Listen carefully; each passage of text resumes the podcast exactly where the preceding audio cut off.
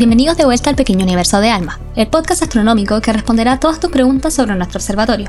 Alma, como todos los observatorios astronómicos, está instalado en un lugar remoto. El poblado más cercano está a 40 minutos de manejo, y es San Pedro de Atacama, que cuenta con 4.000 habitantes. Si vuelas en avión desde Santiago, debes llegar a Calama y luego manejar alrededor de dos horas.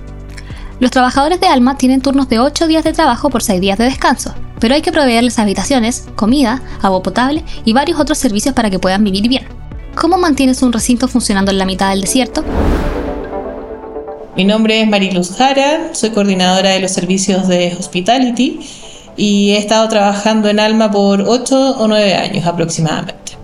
Hay cinco personas en el equipo de hotelería de Alma, quienes coordinan todas las logísticas para que la estadía sea cómoda.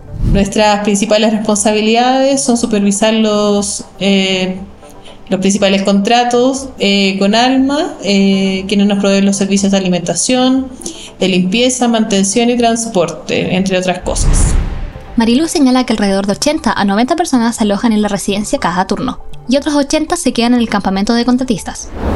Tenemos dos sitios acá. Uno es la residencia, que tiene disponibilidad para 120 habitaciones y nuestra ocupación en general es entre 80 y 90 personas diarias.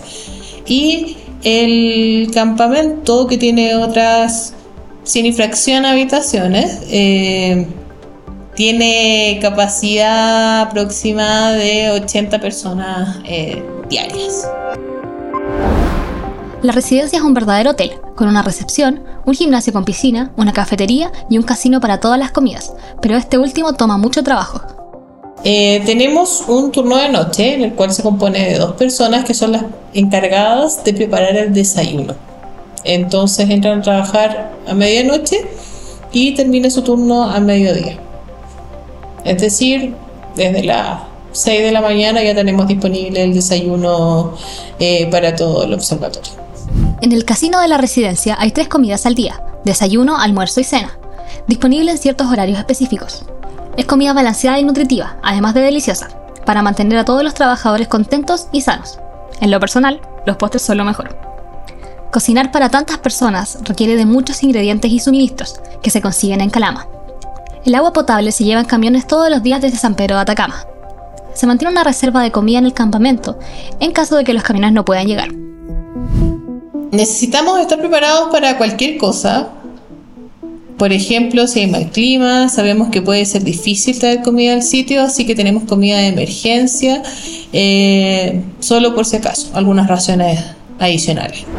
Hay muchas cosas que son imprescindibles para que Alma siga funcionando, desde asegurarse que la comida y el agua sean enviados, que se limpien las habitaciones y hasta el traslado de trabajadores en cada turno. Eh, algunas veces es difícil eh, manejar este tipo de infraestructuras tan grandes en el desierto. Esto solo es posible gracias al gran trabajo del equipo de hotelería, de viajes y las decenas de contratistas. En el siguiente episodio hablaremos sobre los chequeos médicos requeridos a los trabajadores para poder subir desde el campamento hasta los 5.000 metros de altitud, donde están las antenas.